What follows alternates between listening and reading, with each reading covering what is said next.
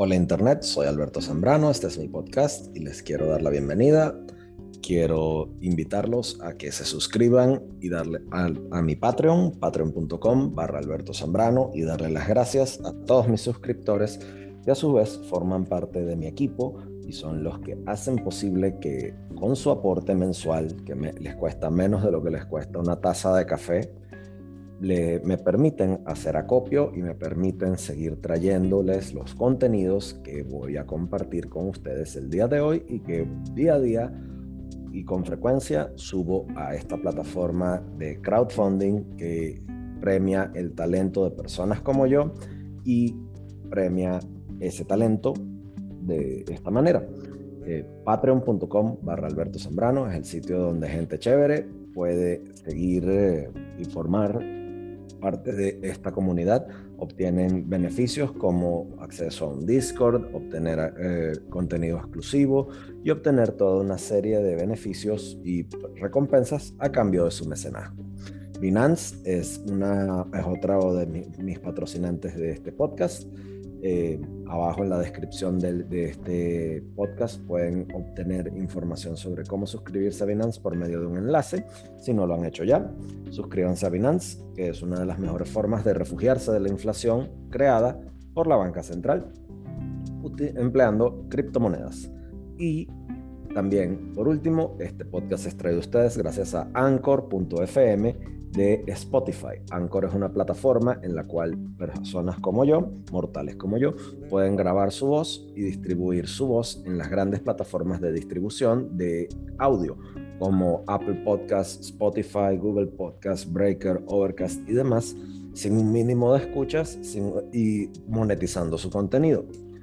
si sabes enviar un mensaje de texto, si sabes grabar una nota de voz, bien en tu celular, en tu computadora, en tu tablet, en cualquier dispositivo, vas a saber emplear Anchor.fm. Habiendo dejado a un lado los patrocinantes, vamos a hablar hoy sobre cómo el Caribe como región desapareció de la escena geopolítica relevante. Fíjense, Hoy vamos a hablar sobre la región caribeña. La región caribeña es la región de mi, país, de Venezuela. Y la región caribeña evolucionó de ser un campo de batallas de las grandes naciones europeas a prácticamente ser una región geopolíticamente irrelevante en un par de siglos, eh, en, prácticamente 400 años. Hace, durante 400 años, el Caribe era una zona geopolíticamente sumamente influenciada, eh, sumamente influyente, quiero decir, eh, highly influential.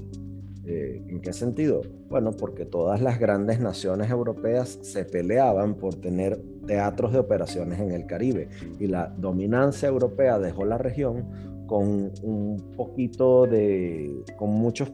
países pequeños o colonias o mancomunidades prácticamente inviables e, e, irrelevantes por los resquicios de la, de la descolonización y de los movimientos independentistas. Y aunque el área es estratégicamente vital para la seguridad de los Estados Unidos, su relevancia inmediata para los formadores de políticas de Estados Unidos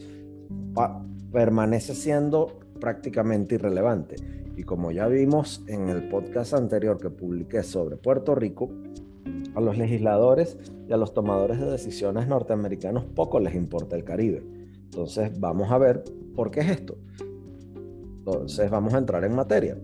Pocas regiones en el planeta han perdido estratégica, su relevancia estratégica tan, de forma tan dramática como lo fue la región caribeña. A lo largo de 400 años,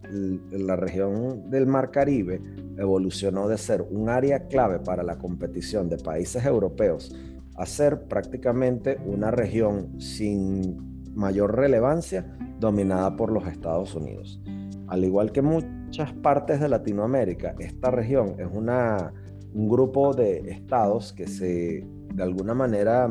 eh, se desarrollaron de forma separada el uno del otro. Están divididos por el mar, están divididos por barreras culturales y por barreras de lenguaje que fueron dejadas atrás de alguna manera por, eh, o sea, y no voy a entrar en las peculiaridades de cada país del Caribe porque me voy a tardar mucho. Que quiero decirles que estas, eh, peculiaridades están fueron dejadas atrás por los europeos, por los países europeos. Y cada país del Caribe creó su propia economía y su propio sistema político. Y ahora muchos de estos países son estados pequeñitos, islitas pequeñitas, aisladas, que eh, se ven enfrentadas a muchos retos económicos que principalmente, em, o sea, su mayor problema es que son naciones muy pequeñitas con opciones limitadas económicas de gran calibre. O sea, como son muy pequeñas, tienen una economía muy pequeña y tienen que ver cómo se las arreglan. Entonces, con cuatro siglos de historia, entender el presente caribeño y sus condiciones requiere entender su historia. No podemos entender nada de lo que es el continente americano y la región caribeña sin entender su historia. Entonces tenemos que entender y estudiar la historia de Europa, la historia de España, la historia de Inglaterra, de Holanda y de, de los países que colonizaron esta región en las décadas posteriores a la llegada de Cristóbal Colón a este continente, la importancia de la región a, los países europeos creció de forma dramática. Desde principios del siglo XVI, las islas que estaban eh, dispersas desde la costa norte de Venezuela a la punta sur de Florida sirvieron dos propósitos para países como Inglaterra, Francia, España y Holanda. Primero, esas islas eran bases por las cuales esos países podían clamar y reclamar sus, sus territorios muy lucrativos en lo que era Mesoamérica y Suramérica. Y el control de esas islas claves, como lo que fue Cuba al sur de los estrechos de Florida y la española, que era eh, vital para los pasajes de, de Caribe Central, le permitieron a España y Francia controlar las claves de comercio, las rutas claves del comercio a tierra firme y poder proyectar su fortaleza militar hacia la región. En segundo lugar, el control de esas islas del Caribe le dieron eh, a los mercaderes y a los comerciantes europeos acceso a una serie de bienes extremadamente rentables y raros en los mercados europeos, como lo eran la caña de azúcar y el tabaco. Y es de ahí de donde países como España desarrollan un modelo monoproductor, monoexportador, rentista, que solo era extractivo, generador de eh, eh, extractivo y que no generaba valor, sino que extraía valor. Y por ende creó es una tara económica y societal en la, en la, en, la zona. Entonces, como el, como el continente americano se convertía rápidamente en una región a ser explorada, demarcada y peleada por las naciones europeas, el Caribe se convirtió en un campo de batalla clave y entre el siglo XVI y XVII, España, Francia e Inglaterra se entraron a piñas, se entraron a coñazos, se golpearon, lucharon a sangre y fuego por el control de los, de los territorios de esa región y por sus rutas comerciales. Surgió la famosa piratería costera. Los estados europeos habían, ya, habían reclamado para sí la mayoría de las islas caribeñas para los años 1600 pero mm,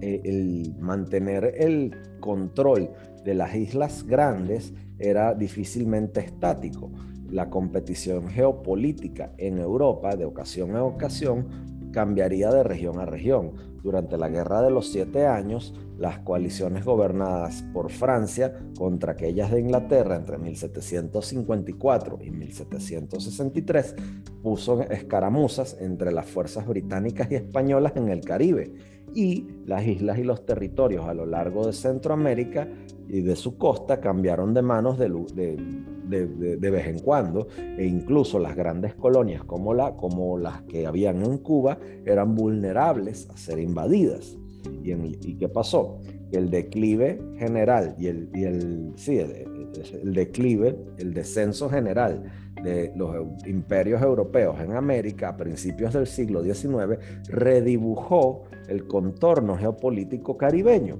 Después de casi tres siglos de, domina, de dominio europeo, el poder de ese continente en la región drásticamente declinó tras pasar varias décadas. Y ese balance cambiante de poder en Europa era principalmente la causa. ¿Por qué? Bueno, por una parte, la conquista francesa de España durante, durante las guerras napoleónicas, la abdicación de Bayona, prácticamente acabó la capacidad que tenía España, la capacidad que había desde Madrid de poder reclamar su influencia sobre las colonias caribeñas y latinoamericanas. Para 1830, casi la entereza del del imperio español en las Américas se fracturó en naciones independientes, salvo por los casos de Cuba y Puerto Rico, que fueron los que vimos en el podcast anterior. las revueltas de esclavos que comenzaron en 1791 en lo que es ahora Haití sacaron a la mayoría de los franceses de la española en principios de 1804 y la salida de dos de los, principales poderes y de las dos de las principales potencias del Caribe creó un vacío de poder para unos Estados Unidos que se estaban expandiendo de forma bastante estable. Y ellos hicieron, bueno, ellos no se iban a quedar dormidos en los laureles ellos desarrollaron su, y, ejercieron su influencia bajo la, el manto de lo que fue la doctrina Monroe. ¿Y qué fue la doctrina Monroe? Fue una política exterior que básicamente lo que buscaba era disuadir a los imperios europeos de volver a entrar al hemisferio, aun cuando si los Estados Unidos no siempre pudieran respaldar esa exigencia por la fuerza y a mediados del siglo XIX los Estados Unidos eh, tenían el poder de, el poder de fuego suficiente para que los que defendían la expansión hacia, hacia el oeste, de, los, que, sí, los que eran los, los proponentes de expandir el dominio de Estados Unidos hacia el oeste, también buscaban anexar Cuba. Y es por eso a finales del, siglo XIX los Estados Unidos con firmeza veían el Caribe como una zona filtro contra la expansión europea. Y para el, momento en el cual se dio la guerra hispanoamericana, en el cual eh, Estados Unidos le quitó a España, Cuba y Puerto Rico, eh, no, prácticamente no hallaron ninguna, ninguna oposición de, nadie alrededor del mundo y de nadie, excepto por España, en lo, en lo que sería el teatro europeo. Con esa, o sea, al tener al, Estados Unidos tener prácticamente asegurada la zona caribeña, lo que hizo ese país utilizaron el siglo XX para poder, teniendo asegurada el Caribe en el siglo XX, desarrollaron una economía y un poder militar libre de amenazas europeas. Geopolíticamente, el río Mississippi era clave, al igual que un puerto de entrada en Nueva Orleans lo que le generó a los Estados Unidos inmensísimas riquezas por medio de exportaciones del, rubro agropecuario, el cual no podía ser ya amenazado por ninguna nación europea. Y el declive de las fuerzas militares europeas después de la Segunda Guerra Mundial solo hizo que Estados Unidos tuviese incluso más poder sobre el Mar Caribe. Ahora, el único eh, oponente potencial por el cual Estados Unidos se tenía que preocupar era la Unión Soviética, cuya habilidad de poder proyectar poder en el continente era limitada y no había amenazas directas en los Estados Unidos desde que la Unión Soviética acabó con, o sea, desde que la Unión Soviética buscó alterar ese balance y ese equilibrio en Cuba con la crisis de misiles del 62 las preocupaciones sobre la penetración soviética en América y en el continente americano fueron en descenso con la desintegración de la Unión Soviética en el 91. Y aunque el Caribe permanece estratégicamente vital para los Estados Unidos, su dominio, de, eh, el dominio militar y comercial de Estados Unidos sobre el Caribe se mantendrá prácticamente sin ningún tipo de, oposición y de, sin ningún tipo de rival aunque los eventos en Europa y en Eurasia a final de la Guerra Fría han reducido la relevancia del Caribe para los tomadores de decisiones estadounidenses, aunque las capacidades militares de Rusia han mejorado desde, desde, el declive de la Unión Soviética y aunque la Guerra Fría y la competencia por el tercer mundo, que incluye a Latinoamérica y el Caribe, haya prácticamente desaparecido, el aumento de las tecnologías militares, la proyección de un mundo multipolar eh, y un cambio de balances en los poderes globales han reducido la importancia militar del Caribe. Esto no toma en cuenta, por supuesto, el rol del Foro de Sao Paulo, del, Foro de Puebla y del eje Caracas-La Habana en la escena geopolítica. El eje Caracas-La Habana tiene un rol fundamental en asistencia militar, técnica y económica para las naciones del Caribe al crear un bloque que puede en el teatro de operaciones de las Naciones Unidas y en los foros internacionales crear un bloque votante de una serie de países que pudiera tener cierta relevancia a la hora de la toma de decisiones para tales o cuales eh, em, eh, tales o cuales asuntos. Lejos de esto, geopolíticamente, la, en, materia de, en materia de seguridad, las relaciones que tiene el, el, eje Caracas-La Habana con zonas como Ankara en Turquía, Beijing, Moscú y Teherán permiten una alianza un tanto dificultosa en materia de estrategia militar. ¿Por qué? Porque Caracas, con su petrodiplomacia y su, y su acceso a exportación de materias primas derivadas del petróleo, ha perseguido desde principios del siglo XXI una carrera armamentista dada principalmente por la compra de pertrechos militares a China, a Rusia, que busca proyectar hacia Colombia y hacia el Caribe. Lejos de eso, la capacidad y apresto operacional de la Armada, de la Armada Americana supera con creces toda la capacidad de, apresto operacional de los de, que, Caracas pueda proyectar. Entonces, siendo esto así,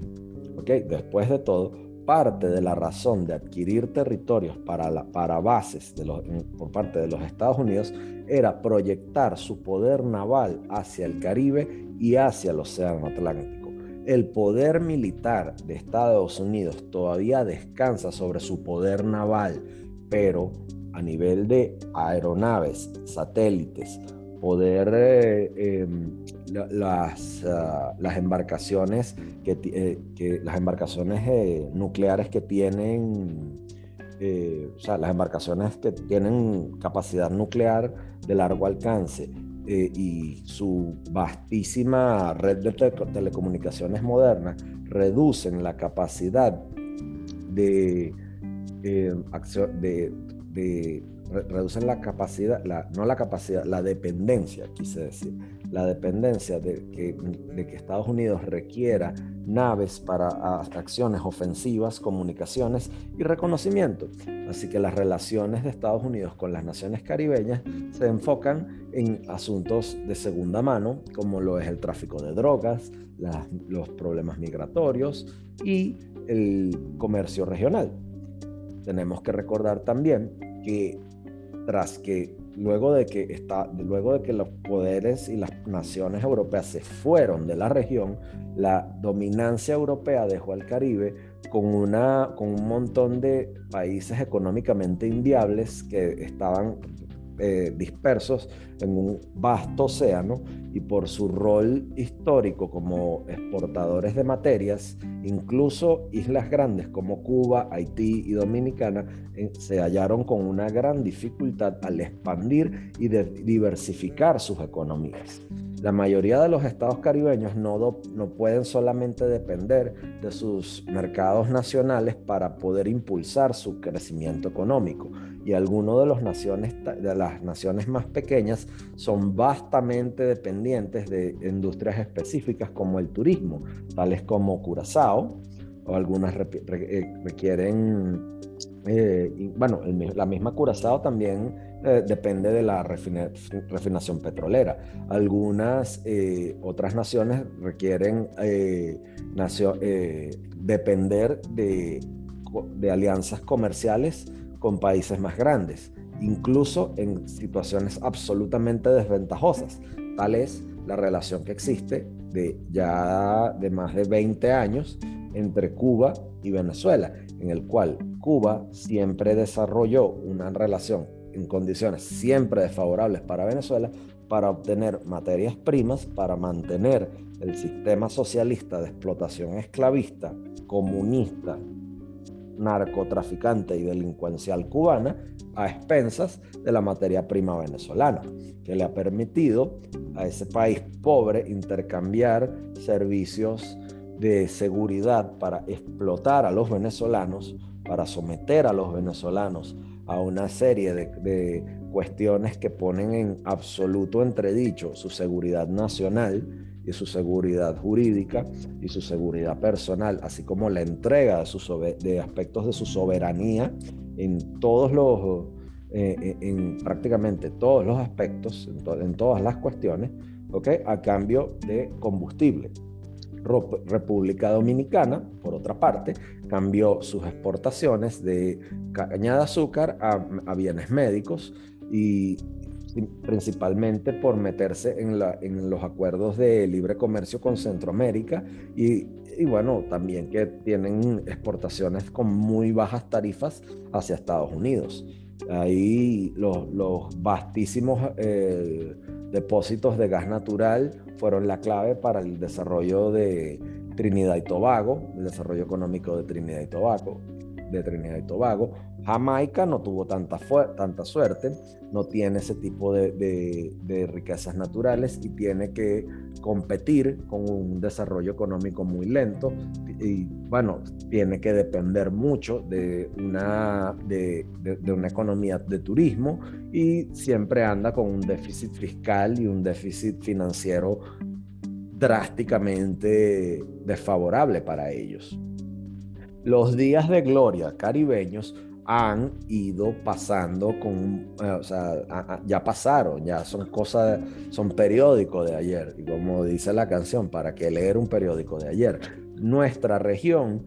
pese a lo que nuestros dirigentes quieran, cada vez más va a tener un rol más pequeño en los asuntos globales en las décadas que van, están por venir. Y aunque los problemas van a seguir emergiendo en esta región, como el narcotráfico, la delincuencia y, la inestabilidad regional, y eso va a llamarle cada vez más la atención a Estados Unidos, eso va a ser de mucha menor prioridad para los tomadores de decisiones en Estados Unidos. Como ya se los mencioné con el referéndum de la independencia mm, puertorriqueña, la decisión de Estados Unidos de quitarle el embargo a Cuba va a venir en algún momento otros asuntos como la inmigración ilegal de, Haití, el tráfico de drogas, esos son problemas de políticas que requieren e involucran a naciones específicas y son pocos asuntos que tienen una muy poca relevancia a nivel nacional y de política nacional para Estados Unidos y que realmente no le va a quitar el sueño a los tomadores de decisiones. Por lo cual, la influencia caribeña en los asuntos mundiales va a seguir siendo prácticamente irrelevante.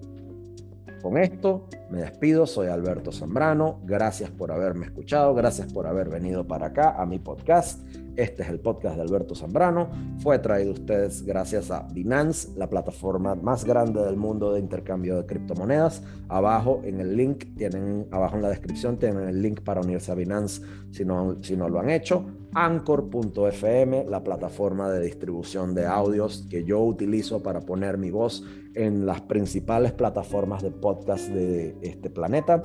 Apple Podcasts, Google Podcasts, Spotify, donde tú quieras. Si me quieres buscar, eh, quieres escuchar este podcast, te vas a cualquier, a tu plataforma de distribución de audio favorita y buscas el podcast de Alberto Zambrano y ahí me vas a conseguir. Ahora, si tú quieres escuchar este podcast sin los comerciales en Early Access, quieres escuchar contenidos exclusivos, quieres formar parte de mi comunidad de Discord, quieres eh, convertirte en patrocinante, quieres promocionar tu marca eh, y tener un segmento para que yo patrocine tu marca o tu producto o tu servicio aquí, pues el sitio donde te puedes convertir en un mecenas y formar parte de mi equipo es patreon.com barra Alberto Zambrano, patreon.com barra Alberto Zambrano, porque Patreon es la plataforma de crowdfunding donde la gente chévere como tú premia el contenido que gente talentosa como yo sube a ese lugar. Gracias por haber venido, gracias por escucharme y nos, escucha, y nos estamos escuchando en una próxima transmisión. Que la pasen bien y hasta la próxima. Chao.